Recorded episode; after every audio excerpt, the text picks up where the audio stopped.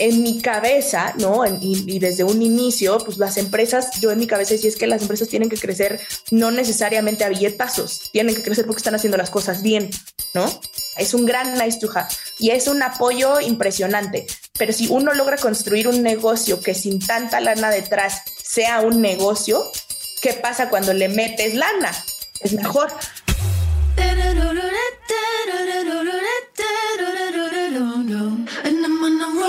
Hola, bienvenidos a un episodio más de True Growth. Yo soy Fernando Trueba y semana a semana descubro la historia de crecimiento de gente extraordinaria que se ha salido del molde para cumplir sus sueños. Hoy tengo como invitada a Melina Cruz Villafañe, CEO y cofundadora de Homely, el marketplace de servicios de limpieza para particulares y corporativos que ofrece seguro social e ingresos mínimos garantizados para todas y cada una de las personas que ofrecen sus servicios por medio de la plataforma.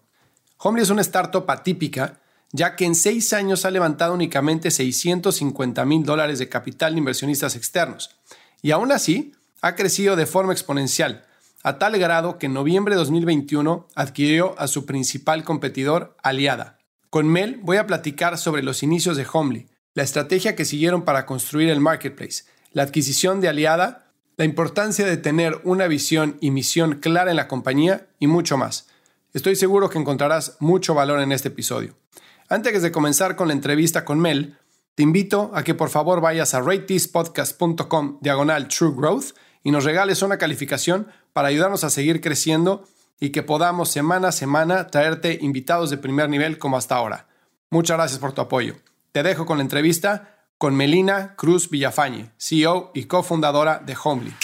Mel, ¿cómo estás? Qué gusto volver a conectar contigo después de, ¿qué serán? Unos 3, 4 años la última vez que hablamos. ¿Cómo has estado? Per, muy bien, muy contenta de estar por acá, eh, muy agradecida con, con la invitación y muy, muy entusiasmada de esta conversación. Pues yo también, fíjate, porque ahorita como estábamos platicando antes de la entrevista, como sabes, yo trabajé en marketplaces para nunca he empezado un, bueno, sí empecé uno desde cero, pero siempre mucha gente eh, me pregunta cómo se empieza un marketplace, ¿no? El tema del huevo, la gallina, si traigo clientes antes de traer usuarios, si traigo usuarios antes de traer clientes, si hago un calentamiento de mercado donde levanto leads y después les digo que ya estoy listo, o sea, qué estrategias funcionan, ¿no? Y obviamente, este, pues me interesó mucho platicar contigo, no solo por eso, sino también porque dado el tiempo que llevas con Homely, las decisiones que han tomado en términos de levantamiento de capital y de adquisiciones de otras compañías me llamaron muchísimo la atención y creo que puede ser un episodio que le va a agregar muchísimo valor a la gente en ese sentido. Entonces te agradezco que te tomes el tiempo.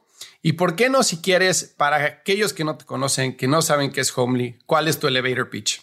Eh, Súper. Bueno, Homely es un marketplace que conecta profesionales de limpieza y confianza con diferentes tipos de usuarios. Vamos desde oficinas, negocios, restaurantes y obviamente también consumidor final. Hemos ido evolucionando un poco en, en el tiempo, pero long story short, eso hacemos. Eso fíjate que me interesa mucho, el hemos evolucionado en el tiempo. Cuando tú y yo hablamos hace tiempo, creo que todavía no estaba, si mi memoria no me traiciona, todo el tema de más de limpieza profesional y supongo que todo el tema de COVID y de, desinfectar los lugares pues, obviamente surgió por el tema de pandemia, ¿no? Pero cuéntanos cómo surge la idea inicial de Homely, o sea, cuál es el, en qué situación estás tú como founder cuando dices tengo que hacer esto, o sea, cuál es el pain point que quieres resolver para ti y de ahí cómo van evolucionando en el tiempo. Buenísimo. Em, a ver, y antes como disclosure, siempre digo esto, la verdad es que probablemente soy como de estas founders atípicas que no tenía eh, idea ni había estado antes como involucrada ni cercana al ecosistema y que no quería ser emprendedora y que no tenía ni idea de ninguno de los términos que hoy utilizo en mi lenguaje en el día a día, ¿no? En realidad mi background es mucho más financiero, muy técnico. Mi co-founder y mi socio es arquitecto, tuvo antes una empresa así como muy, que creció mucho en Internet, pero de venta en línea y de background desde él es arquitecto. Entonces, en realidad somos como un equipo muy atípico dentro de este, dentro de este ecosistema. Pero de dónde nace, creo que mucho de la idea muy romántica que siempre he tenido yo de querer cambiar al mundo y de decir que la gente debería, de alguna manera, de si puedes echarle la mano al de al lado y de darte cuenta donde hay problemas, que creo que hay millones, ¿no? Es como siempre digo que es eh, lo bonito de vivir en México, que es tan caótico, que es, hay un millón de problemas. Entonces, puedes hacer un millón de cosas y de soluciones muy increíbles para la gente. Entonces, en realidad, el de dónde nace, nace de ahí. sí nace un poco también como de esta idea de querer empezar algo entre dos cuates, literalmente, que se conocen desde que tienen 13 años, que somos Edgar y yo. Cuando él me busca y me dice, oye, acabo de vender la empresa que tenía yo de rompa de venta en línea, necesito ayuda con un tema de números y me gustaría que hiciéramos algo. Pero a ver, la idea inicial, y siempre lo platicamos porque te juro que el día que yo encuentre a alguien que haya tenido un pivote tan grande, les doy un premio. La idea inicial que teníamos era poner un restaurante, imagínate. Entonces, em, de un restaurante terminamos teniendo un marketplace hoy en día y, seguimos con la cosquilla de eventualmente poner un restaurante. Pero en realidad surge de justo dos cuates que querían poner algo en conjunto uno con un poco ya de experiencia con temas de ventas en línea y de, un poco como este acercamiento al mundo digital y a lo mucho y lo, lo rápido que puedes crecer. Y una casualidad, vamos a llamarle, de la vida, que literalmente siempre contamos que el problema nos entró por la puerta cuando estábamos hablando de nuestro futuro restaurante, entró una persona a limpiar la oficina en la que estábamos eh, trabajando. Y entonces nos pusimos a platicar con ella y nos dimos cuenta un poco de esta realidad de la que siento que muchos somos conscientes, pero no de manera consciente. ¿A qué voy con esto? Yo creo que somos muchos, ¿no? En México, los que de alguna manera sabemos que hay mucha gente que se dedica a oficios o a brindar ciertos servicios que no tiene eh, ni los ingresos justos, ni los beneficios justos, ni las oportunidades, ni está incluido en la economía digital, pero no lo tenemos tan presente, ¿no? Entonces hubo como un, un momento wow justo de esta plática que detona este, esta, algo en mi cabeza de un poco también recordar, ¿no? Em, y esta es la parte como donde se junta la historia personal, decir, oye, a ver, mi abuela era una mujer que emigró desde un pueblo de Guerrero, en uno de los estados más pobres de México, uno de los pueblos que no aparece en el mapa de México, y lo primero que, literal, y lo primero que empezó a hacer cuando llega a la Ciudad de México fue un millón de oficios, entre ellos limpiar. Y creo que mucho de lo que con lo que yo crecí fue con esta idea de decir, oye, pues es un servicio al final del día, ¿no? Y un poco como crecí con esta valorización, pero de nuevo, no había tomado conciencia de lo importante que era, porque era como un, en mi mundo esto está sano y bien, pero no necesariamente es así, ¿no? Entonces, un poco situándonos en ese momento, volvamos al 2015, donde Cuarón no había sacado Roma, donde no había una pandemia, donde la gente no tenía como tan presentes a lo mejor muchos temas o, no tenía esta sensibilidad hacia eh, causas en pro del trabajador doméstico, donde México no había firmado el acuerdo 189. Entonces, nos seteamos en un momento donde claramente cuando de pronto decimos Edgar y yo, oye, y si hiciéramos algo que ayudara a la gente que realiza un servicio de limpieza y sobre todo doméstico, que fue nuestros inicios, ¿por qué? Porque eso era el más desprotegido y el más, vamos a llamarle jodido en realidad.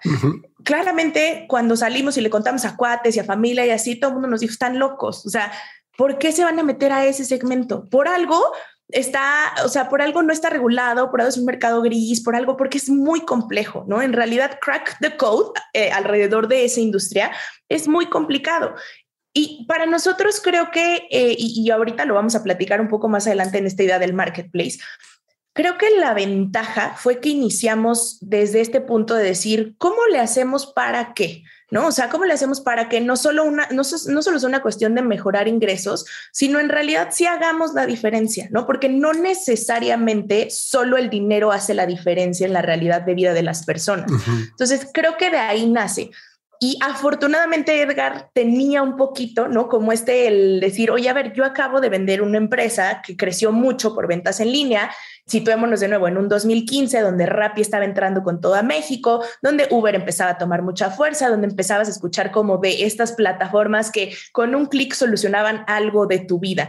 Y entonces, después de mucho platicarlo, y obviamente fueron días y días de clavarnos en datos y de entender realmente qué era lo grave de la situación y por qué era importante y era relevante. Y salieron un millón de ideas locas, ¿no? Desde, eh, no sé, comprar camionetas y tener, ya sabes, a personal de, de limpieza doméstica en esas camionetas y pasear por toda la Ciudad de México. O sea, cosas que de verdad hoy las pienso y digo, bueno, no teníamos, o sea, ni idea en lo que nos hubiéramos metido.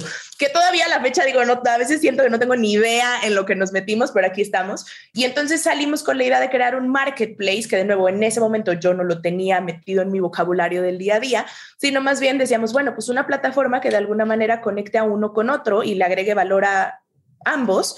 Y es muy chistoso porque de pronto la parte de agregar valor del lado de los trabajadores de limpieza para nosotros era bien obvio, ¿no? O sea, no era algo pensado desde la óptica de negocio, no era el, esto es una estrategia que nos va a ayudar a bajar el churn o nos va a ayudar a tener este, más uso de horas por keeper no iba por ahí, ¿no? En realidad era como un, es que esto es básico, o sea, el que tengan más ingresos es básico, el que tengan acceso a lo mejor a en sus inicios un seguro privado con cobertura de gastos médicos es básico, el que podamos ayudarles con temas de educación financiera es básico, ¿no? O sea, en realidad dijimos, a ver, ¿cuáles son como, qué es lo que queremos lograr, ¿no? Y es un poco como la misión en realidad de que tenemos en Homely. Y no, no hago esto, pero en realidad es, es, la misión ¿no? que tenemos en Homely. Es justo ayudarle a mexicanos y latinoamericanos eventualmente a alcanzar un término que nos gusta mucho que se llama la independencia económica, que no es solo que la gente tenga más dinero, no es en realidad que sea parte de la economía actual y la entienda y se mueva y la maneje. Entonces creo que es un reto bien grande y es bien divertido porque cuando lo platicamos la gente voltea la cabeza y es como un, pero que no limpian, o sea, a ver, ¿Dónde, ¿En qué momento, no? Su misión es, incluye la parte de limpieza y lo que siempre hemos dicho es, pues bueno, empezamos y venimos ahí y empezamos con un segmento que era limpieza doméstica y hoy lo hemos ido como un poco creciendo, pero entendiendo muchas peculiaridades de cierto segmento poblacional que no tiene acceso a una independencia económica hoy en día. Déjame tratar de pelar la cebolla en muchísimas cosas que dijiste, porque cuando hablabas con tus amigos, familiares, etcétera, contabas tu idea, uno de los grandes indicadores que he visto de las empresas que les va muy bien es que te dicen que estás loco, ¿no? Y, siempre es el típico de, hey, si fuera buena idea alguien más lo hubiera hecho, ¿no? Y, o sea, vientos que no te, que no te fuiste para abajo con ese, con ese tipo de comentarios. Pero si me pongo a pensar desde un punto de vista de desarrollo de negocio, la idea es buenísima y obviamente está probado que funciona. Pero si me pongo a pensar en los retos que pudieron haber pasado o que hubiera pensado yo desde el principio, sobre todo en la digitalización del personal de limpieza, me imagino en 2015 que habría sido muy fuerte, ¿no? ¿Por qué? Por el acceso a un smartphone, por el acceso a banda ancha, por el acceso a plataformas digitales, confianza también en, plataformas digitales, todo ese tipo de cosas sería uno de los principales problemas que yo hubiera pensado si hubiera estado sentado al otro lado de la mesa. Y también otra cosa que hubiera pensado es, en el comercio informal que pasa por fuera, porque, o sea, el día de hoy, o sea, la gente cuida a su personal limpieza como, o sea, como oro en el sentido de que no te lo va a recomendar con un amigo. O sea, no te va a decir, ay, claro, sí, esta persona me ayuda a mí porque pues te quedas tú sin, sin que te ayude, ¿no? Y por otro lado, está el, oye, pues ya tengo su teléfono, entonces si lo paso al modelo de negocio, digo, ¿cómo vamos a ganar dinero? No, porque si gano un corte eh, o un porcentaje de la transacción y de repente empieza a pasar, se conocen por, por la plataforma y por fuera empiezan a hacer negocio, entonces pierdo dinero, ¿no? Entonces serían dos trabas que para mí hubieran sido como, aquí hay focos rojos que no sé cómo resolver, ¿no? ¿Es algo que les pasó a ustedes? ¿Lo pensaron? ¿Cómo lo resolvieron? No, a ver, de pensarlo, yo creo que el primero más que el segundo, y es muy chistoso porque construyendo Homely, le dimos más solución al segundo que al primero, de manera un poco como, como yo te decía, como, como porque se nos hacía obvio, ¿no? Entonces, a veces pasa, y, creo que es parte de lo que mucha gente a lo mejor se puede identificar, pero con, con esto que voy a decir, pero a mí me pasa mucho. Entre más overthinkeo algo, menos soluciones le encuentro. Sí. Y de pronto hay cosas que cuando las analizo, que ya las salté, ya las brinqué, es como un, güey, o sea, claro, si me hubiera puesto a pensar en cómo resolver esto, probablemente no lo hubiera resuelto tan rápido o de tan buena manera, ¿no? Entonces, es algo muy chistoso y creo que es, es eh, de ahí quiero partir con la respuesta, ¿no? En el tema de digitalización es un reto, ¿cierto? Y yo creo que más que el acceso a un teléfono inteligente, porque algo que hay que, que hay que ser muy sinceros es justo, afortunadamente, la penetración de teléfonos inteligentes de gama baja, obviamente, en el segmento al que vamos, es muy alta. El problema no es tanto en que tengan un dispositivo, el problema está en las otras dos cuestiones que tú decías. Uno es el acceso a banda ancha, que muy pocos, casi nulos, tienen un, acceso a un plan de datos. Y lo segundo es como esta inclusión tecnológica, llamemos, porque el tener un smartphone no implica que una persona tenga inclusión tecnológica, ¿cierto? Tú y yo a lo mejor manejamos diferentes tipos de sistemas y, de, aplicativos y de herramientas de tecnología que probablemente de esas, el, no sé, 80%, el común denominador de la base de la pirámide de México no domina. Entonces, ¿cuál fue un poco como el el ir alrededor del problema y ver cómo lo solucionábamos, en realidad fue escuchar y entender qué tenían y qué utilizaban, ¿no? Entonces, em, tratar de crear algo o lo más acercado posible o haciendo uso de las herramientas que ya manejan. Entonces, ahí sí, ¿no? Gracias Meta y gracias Zuckerberg por existir.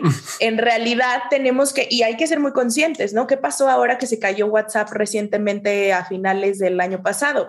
La economía en la TAM se paró. ¿Por qué? Porque Latinoamérica depende de WhatsApp, literalmente. Entonces, cuando nosotros empezábamos a hacer como estos, em, este inicio ¿no? de contacto con, con keepers o con potenciales keepers, pues obviamente era entender qué aplicaciones usas, ¿no? ¿Tienes un teléfono inteligente? Sí, ok, ¿tienes acceso a un plan de datos? No, pero le voy poniendo crédito, que es como, como, como, como funciona este sistema, y tengo acceso gratuito a ciertas redes sociales que claramente son las que más conocen, ¿no? Entonces, hablemos de todo el grupo de Meta eh, y paremos de contar en realidad, ¿no? Sí. Entonces, de ahí fue un poco como de donde nos agarramos para tratar de solucionar esa parte. Ahora, si te soy muy sincera, creo que es una labor que si yo me pongo a tratar de resolverla, uno me desenfoca y dos es titánica, ¿no? O sea, el que yo quiera realmente como Homely ayudar a la inclusión tecnológica de herramientas más complejas para este segmento, es muy difícil para mí, pero por ejemplo, hoy en día eh, es padrísimo decir, tenemos un partnership con Platzi, donde keepers pueden tomar diferentes cursos. Hmm. Uno de ellos es justo eh, mejorar cómo vender en línea y entonces tienen acceso a nuevas herramientas y empiezan a conocer, porque ya hay gente que se dedica justo a eso, ¿no? A ayudar a la digitalización o a la inclusión eh, de ciertos segmentos. Entonces, creo que nos quedamos como en, este punto medio de decir, esto es un problema, ¿cierto? ¿Cómo lo solucionamos para que a nivel negocio nos funcione? Y entonces fue construir las herramientas que íbamos a utilizar de comunicación con keepers basadas en este tipo de productos que utilizan o que ya manejan o que ya saben usar. Muy puntualmente, literalmente, y hasta el día de hoy nos basamos mucho en bots de Telegram, que es muy chistoso y es de estas anécdotas muy chistosas que tenemos en Homely, que un gran número de keepers piensan que Telegram es nuestro o sea, nos dicen como un, su aplicación del chat, ¿no? Y es como un, me encantaría, me encantaría que Telegram fuera nuestro. Em, no aún, entonces, pero gracias por los ánimos.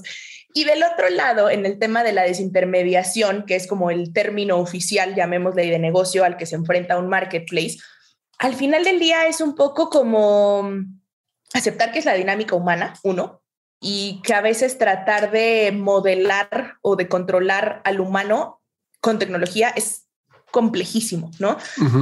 Pero algo que nos ayudó mucho y que creo que ayuda todavía hoy mucho en el segmento B2C que operamos es justo esta idea de buscar ser el punto que agregue más valor para ambas partes, ¿no?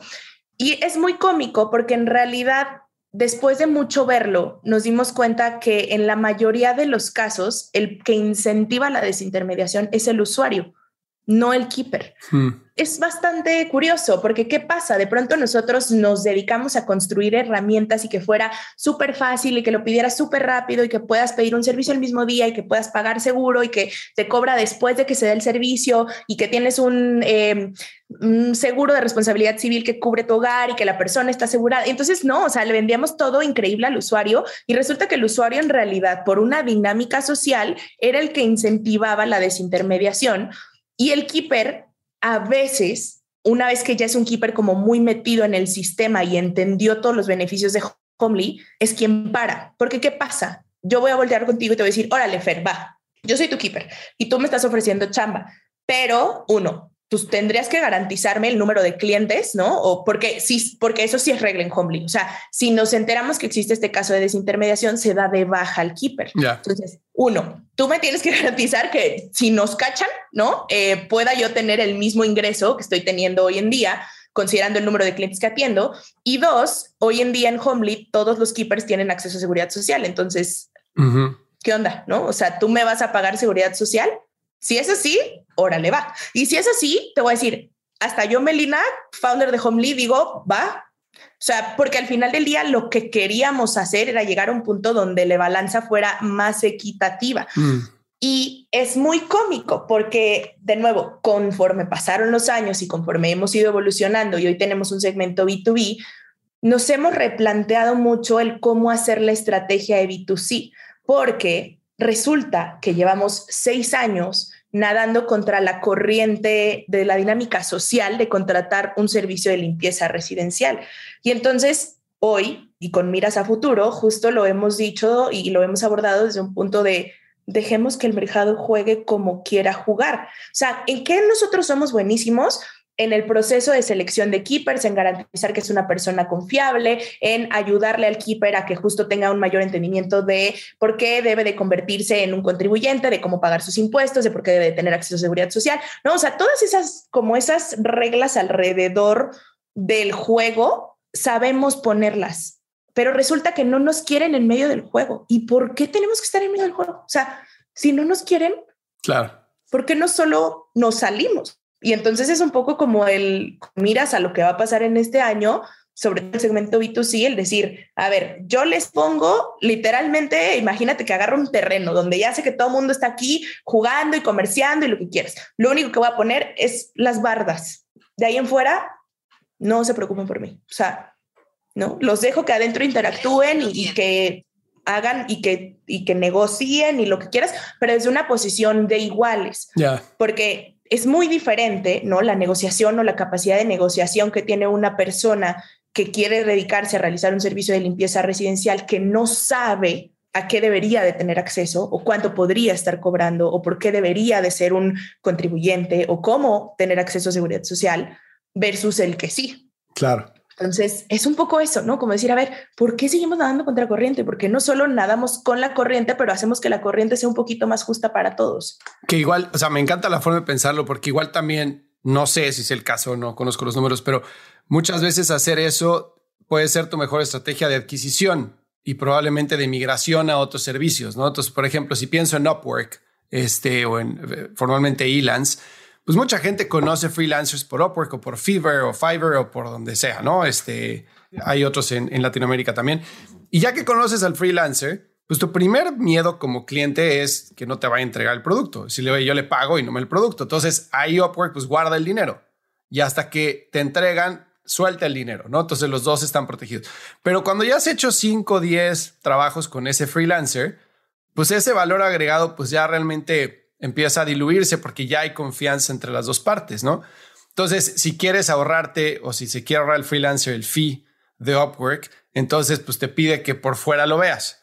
Entonces lo puedes ver por fuera, pero no quiere decir que vayas a tú dejar de hacer o solicitar trabajos con este Upwork porque va a haber siempre una primera vez de otro tipo de trabajos, ¿no? Entonces, creo que el facilitar el juego, como dice, simplemente poner las paredes, puede al final del día, al principio puede sonar un poco contradictorio contra el modelo de negocio, pero al final del día puede ser favorecedor para él mismo. ¿no? Te voy a decir, y al final creo que es algo que hemos hablado mucho y discutido en el equipo internamente, ¿no? Porque de pronto cuando salió esta idea, porque así salen de pronto las cosas en Homely, como un, oigan, a ver qué pasaría si. La primera reacción de muchos fue como un, eso es como construir lo que nos mate, ¿no? Y lo que les digo yo es, pues prefiero que lo construyamos nosotros mismos, ¿no? O sea, ya tenemos seis años en el mercado en el cual apalancarnos de muchas cosas, de data, de partnerships, de conocimiento, de muchas cosas. Entonces, vamos a ver qué pasa, ¿no? Puede ser que funcione, puede ser que no, no lo sé, y lo veremos en un siguiente episodio, literalmente. Pero fue lo que nos pasó con B2B, ¿no? O sea, cuando nos animamos a decir, y si empezamos a hacer como reach out, porque oficialmente sabíamos que había negocios que nos contrataban sin que directamente les habláramos, y si empezamos a hacerlo y nos dio tres vueltas y dijimos, esto es. Claro. Aquí hay todo un, ¿no? O sea, hay un mundal. Sí, completamente. Oye, si te vas para, para atrás pensando en, entonces en, ok, pensaron en la camioneta, llevar gente de aquí para allá, etcétera, deciden en lanzar un marketplace ¿Cómo fue el principio? O sea, ¿cómo, ¿cómo consigues a tu primer persona, a tu primer keeper, a tu primer cliente? Si te vas para atrás, ¿cómo fue ese proceso? Em, caótico. Y a ver, creo que platicabas tú y decías como ahí está siempre este problema del huevo y la gallina, ¿no? Y, y a lo mejor hay varias estrategias de cómo abordarlo. Yo no creo que exista la correcta o la incorrecta. Yo creo que eh, sí es necesario y un poco como consejo por si hay alguien que está escuchando esto y quiere empezar un marketplace. Creo que vale la pena ir testeando diferentes estrategias, ¿no? En nuestro caso, para el lanzamiento y para esto que hoy ya sé que se llama el tener un MVP, que claramente en no lo sabía, creo que lo primero que hicimos fue obtener la confianza de al menos 12 personas, me parece que eran, que se registraron como keepers, ¿no? O que se registraron, porque en ese momento, pues, ¿qué tecnología iba a haber? Pero que teníamos contacto y que les dijimos, oigan, nos ayudan con servicios que les vayamos pasando, literalmente. Y de ahí arrancamos, porque ¿qué pasa? En un inicio se nos hizo más complejo el salir a decirle al mundo que dos desconocidos, pues les iban a brindar un servicio de limpieza sin una persona que limpiara, porque ajá, y nos, nos, pedían el primero y luego qué, ¿no? Entonces, lo primero fue realmente obtener la confianza y entender y escuchar y hablar con los que queríamos que fueran los beneficiarios, ¿no? De, de, de Homely, que son keepers. Y ya después hicimos esto obvio, que yo creo que la mayoría lo hemos hecho de literal friends and family, ¿no? Decir, oye, a ver, si a tu mamá, si a tu prima, si a tu hermana, si a ti necesitas una persona, mándame un mensaje, ¿no? Y yo veo y me dices cuándo y, y, empezamos a entender como muchas dinámicas de el por qué la gente quería a veces un servicio de último minuto, ¿no? Del ausentismo, de la rotación tan fuerte que existe en el segmento. Y entonces de ahí empezamos a desarrollar, eh, por ejemplo, una de las cosas que fue como grandes diferenciadores cuando, cuando lanzamos nosotros en Homely, antes Help Me, este servicio express, ¿no? Que era un, me urge que llegue alguien ahorita ya, o sea, me urge. Y entonces desarrollamos ya un modelo en el cual en dos horas llega una persona a tu domicilio y listo, ¿no? Te ayuda con ese servicio de limpieza. Pero también fue mucho entender como los diferentes tipos de clientes y saber a quiénes sí, y a quienes no, a quienes les sirves y a quienes no les vas a servir o a quienes les sirves para qué en realidad, ¿no? Entonces, creo que sí, o sea, en nuestro caso, en sus inicios fue justo el decir, primero tengamos a alguien que confíe en nosotros lo suficiente como para decir, te vamos a mandar a una dirección y vas a hacer un servicio y tal, y nosotros nos vamos a encargar de tu pago, ¿no? Porque eso es como lo que generaba más tensión en un inicio porque era una, ajá, sí voy, trabajo, limpio y luego qué, o sea, y nadie me paga, ¿no? Porque, porque claro, cuando lanzamos, pues siempre el usuario era como de, pero ¿y qué confianza hay? ¿Pero y qué garantías tengo? ¿Pero y tal?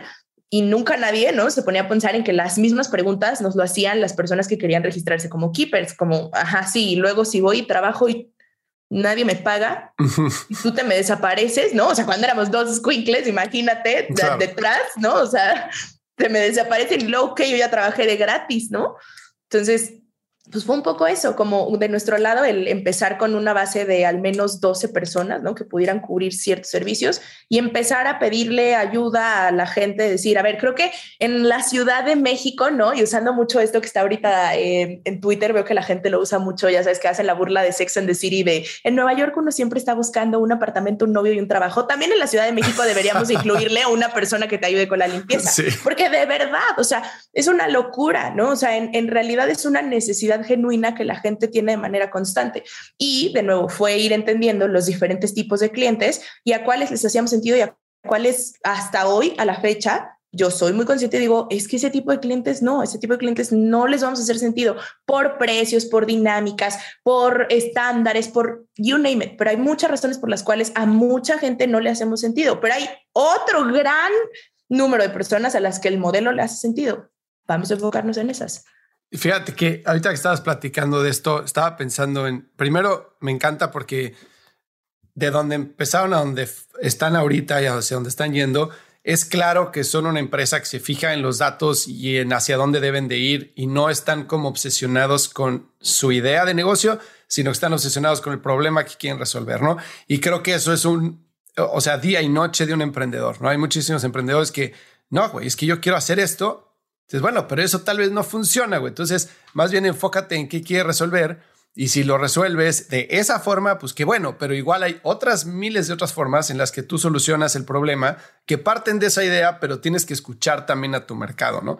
Eso por un lado, por un lado me encanta. Y por otro lado, algo que te iba a decir era, eh, la analogía existe de MVP, me gusta mucho, pero me da, yo hubiera pensado, por ejemplo, lo que yo tengo que probar no es que alguien necesite un servicio de limpieza y esté dispuesto a contratar a alguien que no conoce. Lo que tengo que probar es que puede pasar eso por una plataforma digital.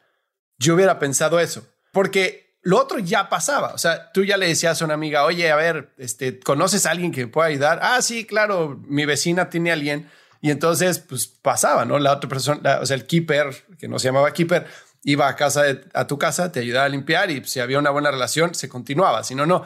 Pero el que pasara por medio de una pantalla era como lo que yo hubiera pensado si hubiera estado como founder, que era el, lo que había que probar y los indicadores que teníamos que levantar. ¿Cómo lo ves tú? A ver, creo que sí, no, pero es un poco como de irte un, todavía un pasito más atrás, ¿no? Porque en realidad, cuando tú, y me encanta que das este ejemplo, porque tú mismo lo dijiste, le dices a una amiga, cierto, Aquí era un, le estás hablando a quién sabe quién. O sea, sí, de acuerdo. Le estás hablando un número que te lo pasó la amiga de la amiga y que, y que de hecho si le preguntabas a lo mejor a quien te pasaba ese número, ¿no? De WhatsApp básico y le decías, oye, pero a ver, ya lo has usado tú, probablemente te iban a decir que no, pero que eran dos cuates que estaban testeando por ahí o los primos o, ¿no? Entonces al final sí es cierto y es muy, de nuevo, son de estas cosas muy chistosas de la dinámica del mercado. Porque, ¿qué pasa? Tú me marcas a mí, Fer, y me dices, oye, Mel, ¿no tienes alguien que, yo me, que me recomiendes? Y te digo, ah, sí, te voy a pasar el dato de esta persona, tal.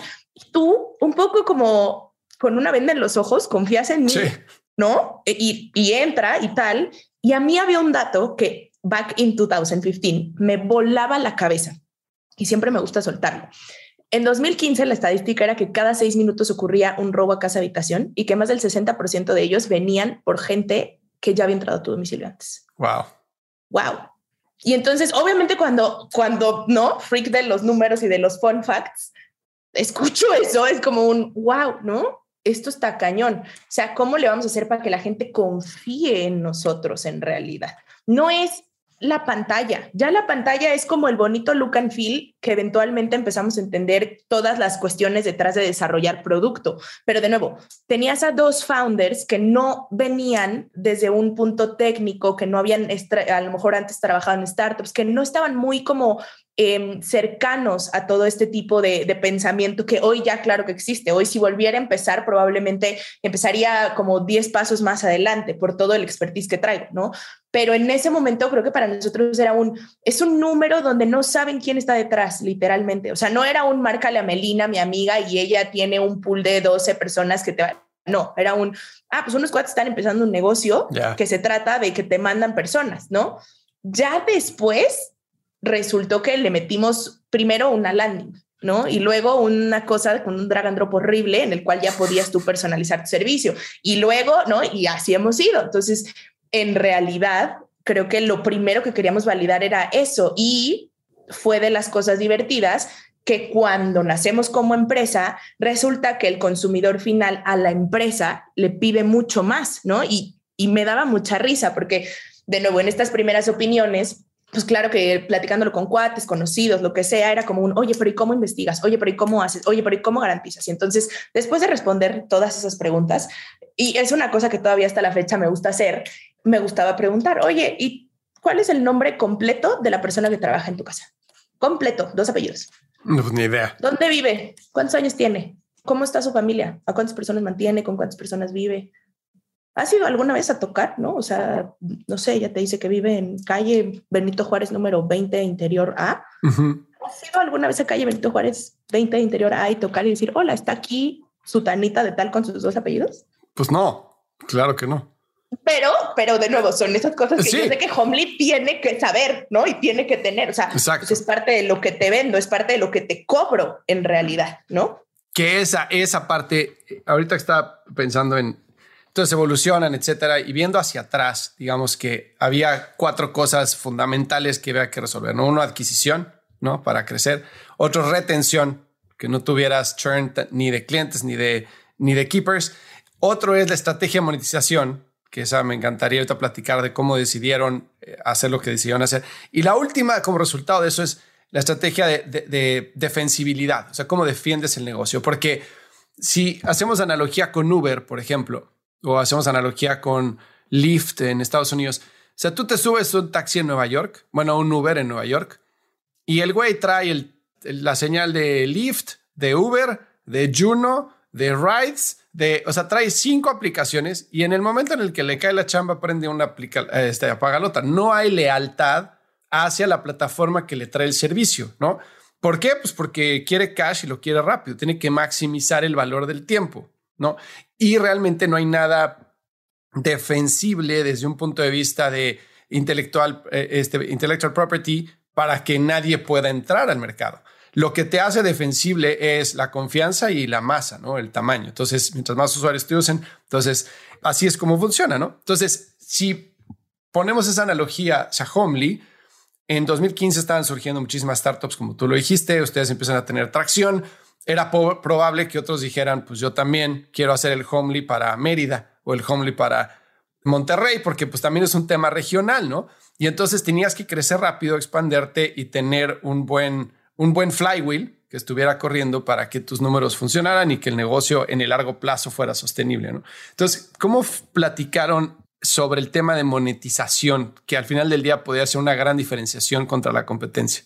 Eh, a ver, y uno hay que decir las cosas como son y claras. Cuando nosotros nacimos, Aliada ya existía en realidad, ¿no? Y entonces, claro que cuando nacimos hubo mucha gente que dijo, pero ¿por qué ese Aliada ya existe? Y entonces, desde nuestra óptica fue dos cosas muy claras. Uno, porque encontramos justo que había un segmento que quería este tema de urgencia y dijimos, vamos a manejarlo y vamos a ponerlo en el mercado porque sí lo quieren. Y dos, sí creemos mucho en esta capacidad de de agregar valor genuino al equipo que realiza un servicio de limpiezas, ¿no? Y tengo que ser muy cuidadosa porque, a ver, nosotros admirábamos mucho y admiramos mucho la labor que hace cualquiera en esta industria porque sabemos lo difícil que es, pero también siendo muy clara, ¿no?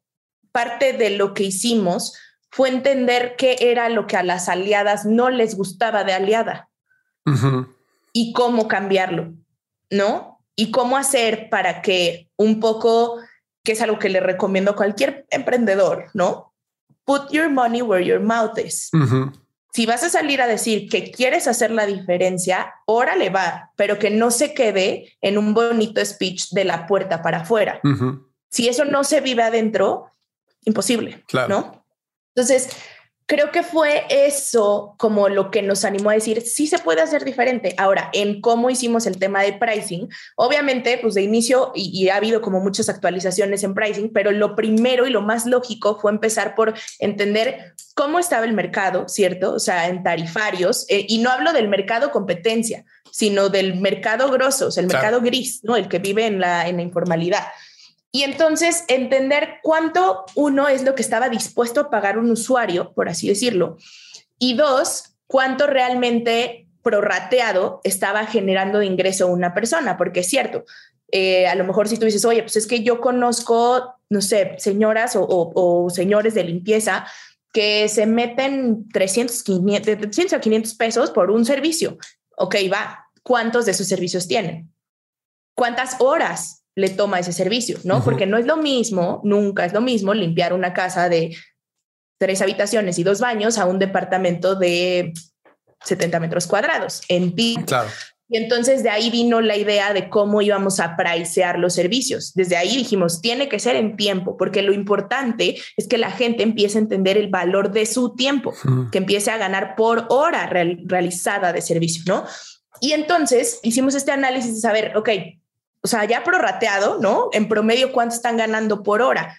Y la mayoría, obviamente, pues está ganando, estaba ganando menos del mínimo, que era muy mínimo en ese momento, en 2015, ¿no? O sea, estos 80 pesos al día que tenía que ganar la gente supuestamente en 2015 y con eso mantener un hogar, ganaban a veces menos, ¿no? Porque todo depende de la fluctuación de clientes que vas teniendo, porque si mañana sale de vacaciones mi mejor clienta a la que voy, no sé, todos los días, tres horas a limpiar su departamento, pues ya me a mole, literalmente.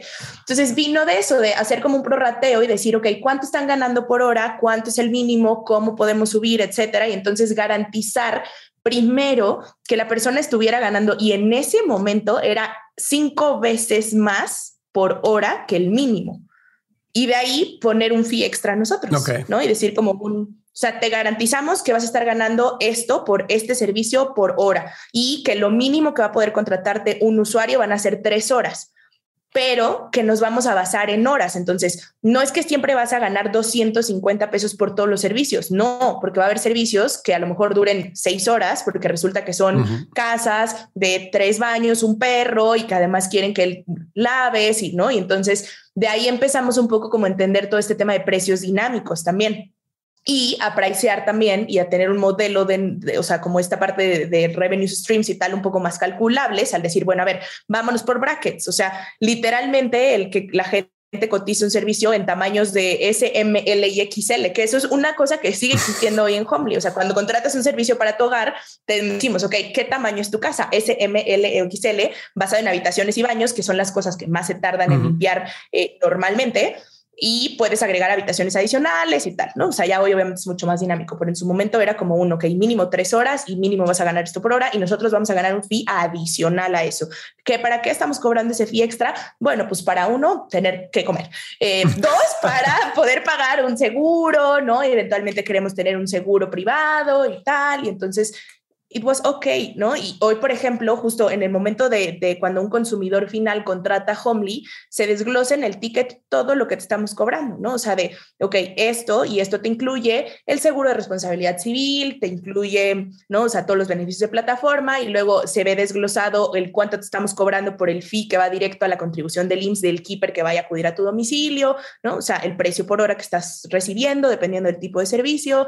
Entonces, vino de ahí en realidad. Obviamente, te digo, en hemos ido actualizando y upgradeando como los precios, eh, conforme también el mínimo ha ido subiendo, porque nuestra regla siempre es, siempre tienen que ganar más del mínimo, ¿no? Sin importar em, cuál esquema de keeper, que es eso otra cosa y otro rollo, ¿no? Porque tenemos dos tipos de keepers diferentes, sin importar cuál esquema de keeper sea, si es un keeper full time o un keeper independiente, siempre tiene que ganar más del mínimo.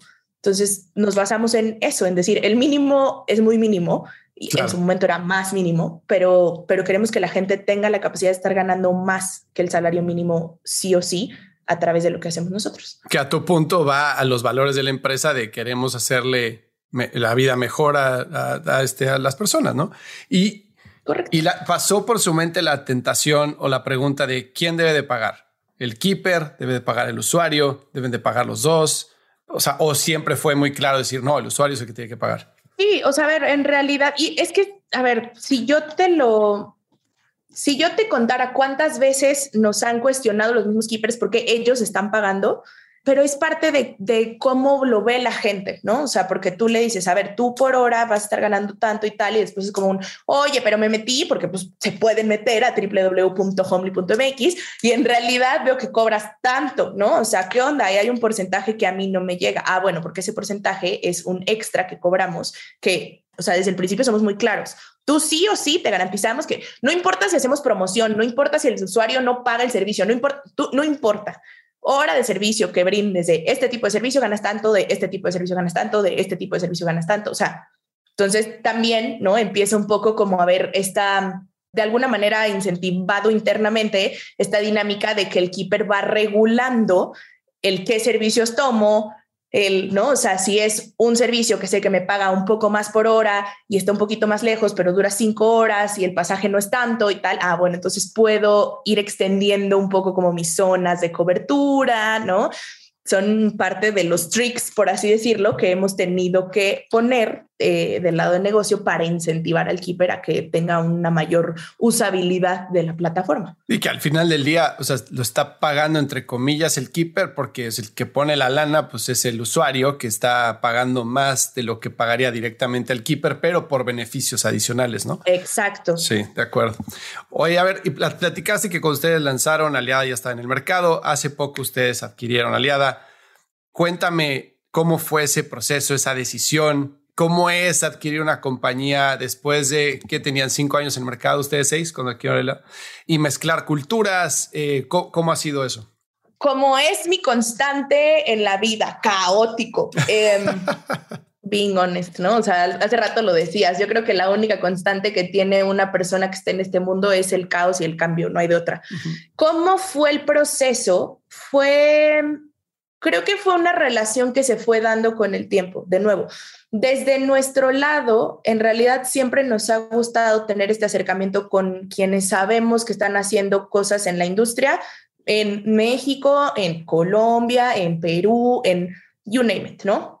Entonces, siempre nos ha gustado tener este acercamiento de nuevo, porque al final del día, y es algo que también yo siempre digo, o sea, Hoplin no está descubriendo el hilo negro, ¿no? Limpiar casas, residencias, habitaciones, oficinas, no, o sea, no es como que, hijo, se inventó el negocio, ¿no? De que nunca nadie se había pensado, solo estoy mejorando una cosa que ya existía. Entonces, creo que siempre nos ha gustado tener este acercamiento o esta afinidad como con la gente que está en la misma industria, porque creemos que cada uno tiene como su secret sauce y cada quien hace las cosas ciertas cosas bien, ¿no? Yo no te puedo decir que en Home le hacemos todo al 100% perfecto, creo que todas las compañías son perfectibles, incluidos nosotros, Em, entonces el acercamiento ya había ocurrido previamente y desde un punto de vista de, oye, ¿en qué están? ¿Cómo van? Tal, ¿no? Por ahí justo vino inicialmente el retomar contacto con ellos a través de un intro de uno de nuestros fondos de inversión, con uno de sus fondos de inversión. Y la primera llamada, me acuerdo perfecto en tiempos, la primera llamada que tuvimos fue con el equipo que se quedó como dentro de, de Aliada después de que hacen esta separación entre dos compañías creo que fue como la segunda semana después de que empezó la locura de pandemia y del encierro. Y entonces nos juntamos y tuvimos una llamada como para ver en qué andan, en qué van, qué, qué piensan, qué van a hacer, ¿no?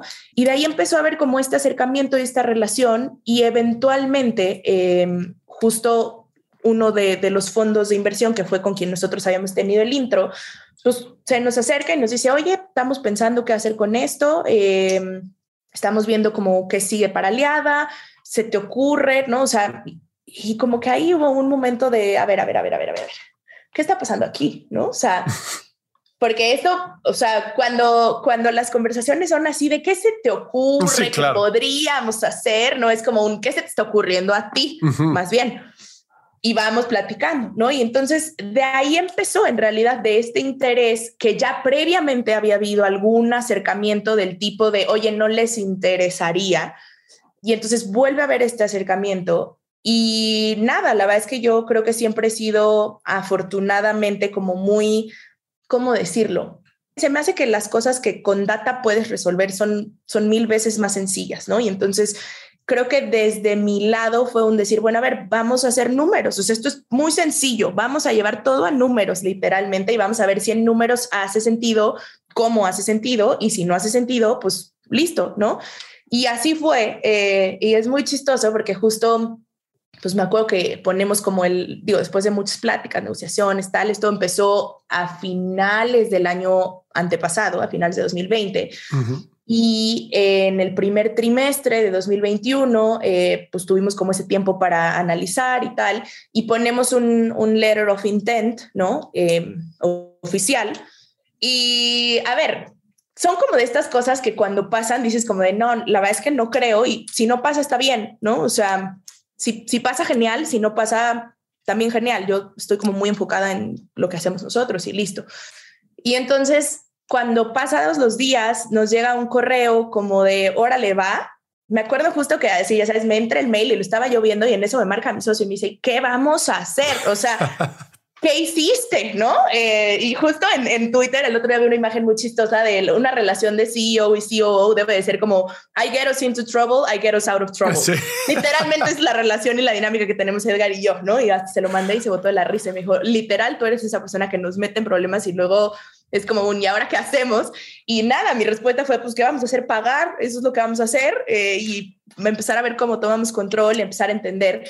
Y vino todo este proceso ahora sí como de un poco más... Em, pues obviamente de analizar y de meternos realmente a hacer un proceso de diligencia, ¿no? De ver qué realmente cosas existían, quiénes estaban, el equipo, capabilities, todo, hasta llegar al punto de decir, ok, va, ahora sí vamos a firmar un agreement, vamos a firmar un contrato de compra-venta y vamos a, obviamente en este inter, pues también de nuestro lado tuvo que haber como mucha mucho tacto con el equipo que estaba dentro de Aliada para hacerles saber y darles esta seguridad y tranquilidad de, hey, sí, es cierto, estamos comprando la compañía, pero eso no implica que venimos a romper, ni a destrozar, ni a destruir, ni a matar, ni nada, ¿no? O sea, nuestra estrategia y la idea detrás de esta adquisición no es pues, un poco hacer bolita todo lo que quedó y, quedarnos solo con lo que nos sirve de data o de transacciones o tal y todo lo demás a la basura. No, en realidad es entender muchas cosas que admiramos de la compañía y que creemos que son perfectibles y que pueden como ser, te voy a decir, em,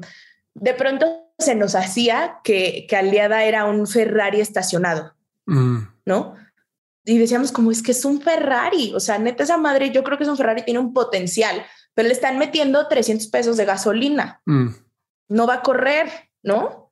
Y fue mucho como un, tuvieron como un proceso muy acelerado de crecimiento, pero no de un crecimiento que ahí yo tengo esa parte, te digo, muy estructurada de decir, en mi cabeza, ¿no? y, desde un inicio, pues las empresas, yo en mi cabeza decía es que las empresas tienen que crecer no necesariamente a billetazos, tienen que crecer porque están haciendo las cosas bien, claro. ¿no? que fue como una de las grandes diferencias y, el por qué somos atípicos un poco y por qué la gente nos veía como un underdog player dentro de la industria, ¿no? Y nada, este proceso de, de, justo de culturas también es un poco como tomar un equipo que a lo mejor no estaba acostumbrado a ciertas formas de trabajo, a eh, ciertas formas de entregables, a ciertos tocar puntos eh, diario en toda la compañía, ciertos KPIs, ¿no? O sea, las métricas son diferentes y, y nada, creo que han sido sobre todo los últimos tres meses, que es desde que oficialmente se abrió, ¿no? Llevamos ya un poquito más de tiempo antes trabajando con el equipo de la mano, el no querer matar justo a, la compañía que adquieres, sino entender dónde está todo lo bueno que puedes tú aprender y enseñarles todo lo bueno que tienes tú en la otra compañía y decirles como de, oye, aquí lo hacemos así y nos parece que funciona bien porque aquí están los resultados, ¿no? O sea, es mucho como basarnos en decir, aquí está el fact, o sea, no te estoy pidiendo que me creas, te lo estoy dejando ver, ¿no? En, números cómo funciona y cómo lo hacemos y cómo operamos. Y hoy estamos más como en este proceso de como entender qué negocio opera bien, como los superpoderes dentro de los dos mm. segmentos, ¿no? Que tenemos, qué negocio opera mejor qué tipo de cliente y hacer ese, esa como ese flujo, por así decirlo, de uno a otro, ¿no? Y entonces es, es, muy chistoso porque en realidad muchos leads de negocio que hoy Homely está cerrando vienen de gente que se acerca aliada porque la marca a lo mejor la conocía, no les pareció o pues, ¿no? O sea, habrá que entender justamente el cómo están llegando, pero, pero es eso, o sea, en realidad creo que ha sido un proceso sí caótico, sí complicado, sí retador, pero también lo bonito es que el equipo que, que está dentro de Aliada y que hoy es parte de Homely, tenía muy metido lo que en el equipo completo de Homely tenemos, que es esta parte de si nos interesa realmente hacer la diferencia, ¿no? Entonces, cuando les abrimos y les decimos, oye, mira, en Homely damos esto de beneficios y queremos hacer esto y estamos haciendo esto y pagamos seguridad social y tal, el equipo mismo de Lea dijo como de, órale, qué padre, mm. eso sí es algo que nos gusta, eso sí es algo que queremos hacer, ¿no? Entonces, creo que ha sido como un, un buen proceso, de nuevo, con sus retos, con sus momentos difíciles y, como todo, pero, pero sí, sobre todo creo que fue algo que si te soy muy sincera, se quedó como muy marcado muchas de las veces que en el camino, ¿no? La gente me decía como un, pero es que tú cómo vas a poder, o sea, ver aliada que tiene tantos millones y que tiene tanto y que, ¿no? Y que mira todo lo que ha hecho y así, ¿ustedes cómo van a hacerlo? O sea, Melina, no, están ustedes muy chiquitos o esto, o, deberían de, bajar mínimo tal cantidad de dinero para que pudieran hacer algo, ¿no? Entonces fue como este, este momento en el, que, en el que pasa la transacción y oficialmente tenemos la apertura de poder abrirlo, ¿no? Y comunicarlo.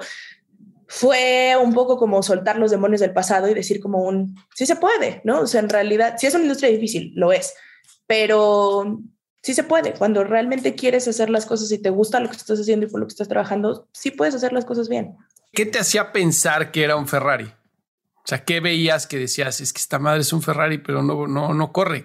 A nivel producto, o sea, creo que toda la construcción que hubo derivado de las, de las inversiones que recibieron, o sea, la construcción del, del producto tecnológico es un capability, por ejemplo, que en Homely no habíamos tenido hasta este momento, ¿no? O sea, entonces fue, fue eso, en realidad, el darnos cuenta cómo en fierros el producto operaba y cómo estaba construido y los beneficios que tenía. Y de nuevo, mucho con mira a lo que viene para el segmento B2C que tenemos planeado en Homely. ¿no? O sea, hay como muchas cosas que ya están construidas que nos hacen total sentido para los cambios que queremos hacer dentro de cómo opera Homely B2C. Entonces fue como un, ¿por qué no? Claro, te ayudaba a adelantar el roadmap, o sea, estabas comprando ya los capabilities para poder hacerlo, ¿no? Claro.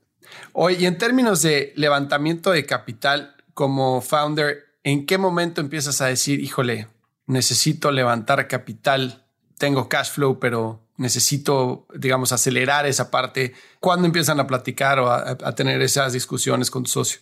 Pues mira, creo que fue después de, tener como esta oportunidad de que Anavik y Carlos se sumaran como ángeles y que Anavik eh, nos diera acceso como a la red de Victoria 147, que fue realmente donde yo empecé a entender este mundo, ¿no? Y, empecé, o sea, porque era muy chistoso que la gente nos decía, oye, qué padre, pero ¿y en qué aceleradores han estado? O, de qué incubadora, ¿no? Que en su momento había un tren de las incubadoras de negocios, salieron de la del TECO, de no sé qué, y es como, mm, no, ninguna, jeje, saludos. Entonces creo que ahí fue, fue mucho como mi momento de entender. Y también es una etapa, ¿no? De este mundo. Como el, cuando descubres todo lo que puedes hacer y todos los beneficios que tiene este mundito y lo extraordinario que es, de pronto uno puede, o, a mí me pasó, no sé si a todo mundo le pase, pero me pasó mucho el decir, ah, entonces esta es la única forma de hacerlo y sales y lo intentas y tras te das un madrazo y dices, chin, ¿y ahora cómo? ¿No? O sea, si esta es la única forma posible de hacerlo, ¿qué voy a hacer? ¿No? Y entonces, obvio, vinieron momentos de crisis y de ansiedad y de decir como, no, no sirvo para esto que estoy haciendo tal. Y eh, de nuevo, raro, pero creo que los momentos en los que en su momento Homely tuvo más issue en cuestiones de, de caja, ¿no? Y de tiempo de vida, fueron como estos puntos de presión donde lo que te decía, sin pensarlo, empezaron a salir soluciones y decir, implementa esto, ya se estoy tal y tal. Y ya después que solteábamos la ola, ¿no? Y vivíamos, decía, volteaba y decía como, si lo hubiera analizado, probablemente me hubiera quedado ahí atorada. Entonces, hubo como este primer intento que fue fallidísimo, y entonces vino este, este cambio en mi forma de ver las cosas y decir, ok, eso es un camino, cierto, pero no es el único camino. Entonces, si ese camino no está funcionando por ahora, tienes que hacer que esto funcione, ¿no? O sea, tú dijiste que esto iba a funcionar. ¿Cómo le vas a hacer? No hay solo un camino, no hay solo una forma. Y entonces me dediqué más bien a, a realmente meter un poco como esta idea de decir no se necesita para, es un gran nice to have y es un apoyo impresionante, pero si uno logra construir un negocio que sin tanta lana detrás sea un negocio, ¿qué pasa cuando le metes lana? Claro. Es mejor, ¿no? Y entonces lo poco o mucho que hemos levantado hasta el día de hoy, en realidad es con el Excel, ¿no? Y aquí en la mano y de decir, no te estoy vendiendo, o sea, no te estoy hablando de proyecciones a cinco años cuando llevo un mes operando. Te estoy hablando de proyecciones con cinco años de tracción a cinco años con, o sea, la estabilidad que hemos logrado tener. Claro. Con sus retos, con sus alzas, con sus bajas, con todo. Pero ya es un poco como más, me siento más tranquila inclusive, ¿no? Haciendo ese proceso hoy, porque al final del día también tengo esta, pues, si quieres llamarle tranquilidad o certeza de decir, no depende de eso el que el negocio viva o muera. Claro. No, bueno, y comprar una compañía y, o sea, sí, o sea, me queda claro, ¿no? Me queda clarísimo. Y aparte te pone en otra situación cuando negocias con un inversionista, eh, tener el approach que, tienen ustedes, porque uno, sí, las métricas pues, son mucho sobre una base mucho más sólida, pero número dos, pues, es un negocio de verdad. O sea, no estás vendiendo aire. O sea, estás diciendo esto va a estar así y con esto entiendo dónde lo voy a poner y va a crecer de esta otra forma, ¿no? Y tu evaluación no solo se sube, sino también el, porcentaje que, que, tienes que entregar en la ronda, pues obviamente es mucho menor, ¿no? Sí, o sea, al final también es como una buena estrategia. Hay caminos, ¿no? Y, creo que... Claro. Y yo, por ejemplo, admiro muchísimo a toda esta, a toda esta eh, bola de founders espectaculares que de verdad digo, ¿cómo le hacen, no? Para llegar a estos puntos de rondas eh, increíbles y con súper buenos deals y con súper buenos inversionistas detrás. Y son de estas cosas que digo, no lo descarto, nunca lo he descartado pero cuando en su momento me creí mucho que era la única forma, también tuve, y eso es mucho como de cómo soy yo, Melina, ¿no? Tuve que, retomar y regresar y decir, a ver, no, no es el único camino. Vamos a hacerlo de una forma diferente. Si en algún momento quieres volverlo a intentar, órale, va. Y vamos y lo intentamos y los resultados han sido mejores, cada vez mejores, ¿cierto? Pero también entiendo que no es el único camino y que no es la única forma y que está bien y que cada empresa y cada startup es diferente y cada founder es una cabeza y cada cabeza es un mundo. Entonces, Y que no te garantiza nada. O sea, realmente sí, los medios son muy sexys y estar en la portada de Entrepreneur y de Fast Company y decir que tu empresa vale tanto y levantaste tanto es súper sexy. Y obviamente, ¿quién no quiere ¿no? hacer eso? Pero no necesariamente, como dices, es lo mejor para todos los negocios, ni tampoco significa que sea la fórmula para el éxito, porque muchas veces, sobre todo en una etapa temprana, en empresas de etapa temprana, cuando levantas tanto dinero, el problema es que te vuelves como caballo y solamente ves la solución que tú quieres que funcione. Y el problema es que ya tienes mucho dinero para forzarla en el mercado y que funcione. No tienes incentivos de pivotear porque tú estás convencido de lo que estás haciendo y alguien más ya te validó que lo que estás haciendo está bien con ese dinero y con esa evaluación y ahora vas a ir con todo hasta que funcione o no. Y muchas empresas terminan tronando por levantar tanto dinero, ¿no? Entonces, este, no, felicidades, la verdad lo han hecho súper, súper bien. Gracias, Per. Pues ahí vamos, ahí vamos, siempre digo yo. Oye, pues a ver, ¿algo más que te gustaría agregar o con qué te gustaría que se quedara la gente? Pues nada, creo que en realidad justo digo, y pensando un poco como en la audiencia, es esta idea de, de ver que hay diferentes formas y diferentes caminos, que no hay una sola fórmula, que no, eh, como decías, es muy padre, ¿no? Eh, padre o no, depende de, de, dónde lo veas. Es muy padre esto de eh, la portada y el medio y tal, y las rondas. Y a ver, si te soy muy sincera, a mí me gusta siempre netear en este tipo de espacios, ¿no?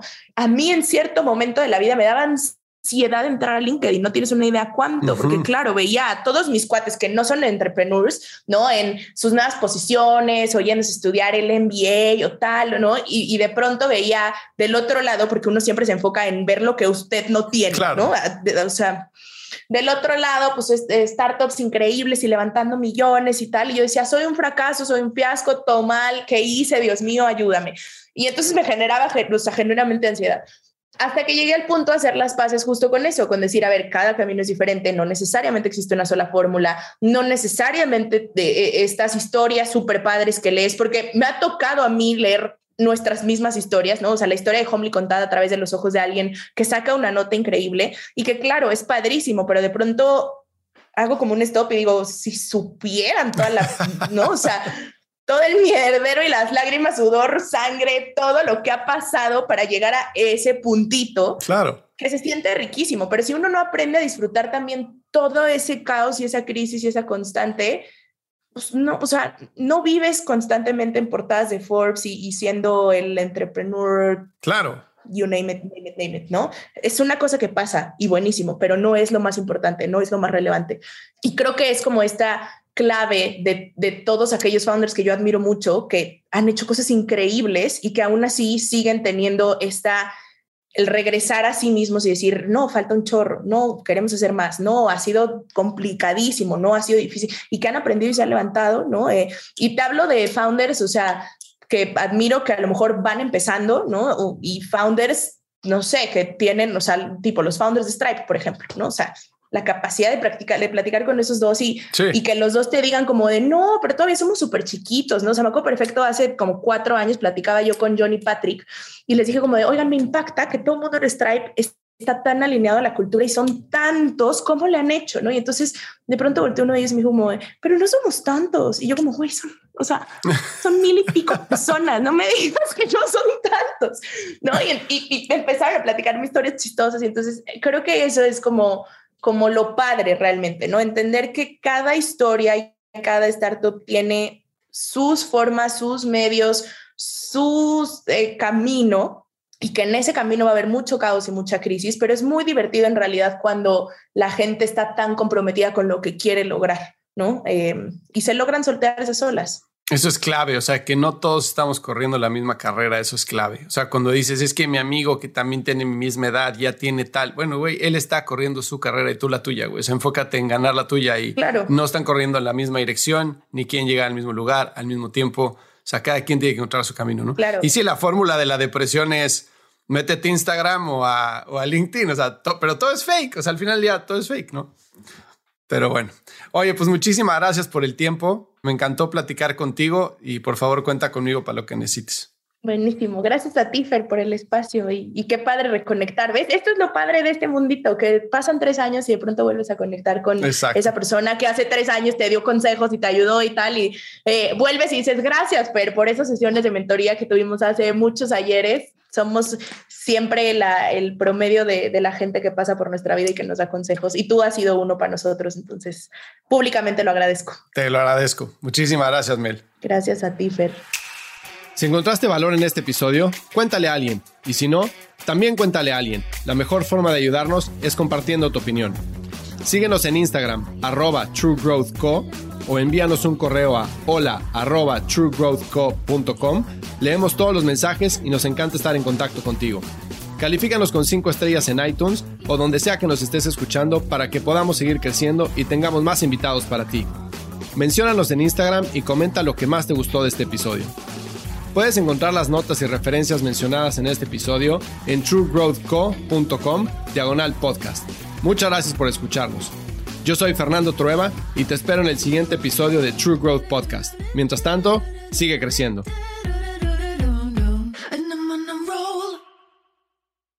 Step into the world of power, loyalty and luck. I'm gonna make him an offer he can't refuse. With family cannolis, and spins mean everything. Now, you want to get mixed up in the family business. Introducing The Godfather at Choppacasino.com. Test your luck in the shadowy world of The Godfather slot. Someday, I will call upon you to do a service for me. Play The Godfather now at Choppacasino.com. Welcome to the family. No purchase necessary. VGW Group. Void where prohibited by law. 18 plus. Terms and conditions apply.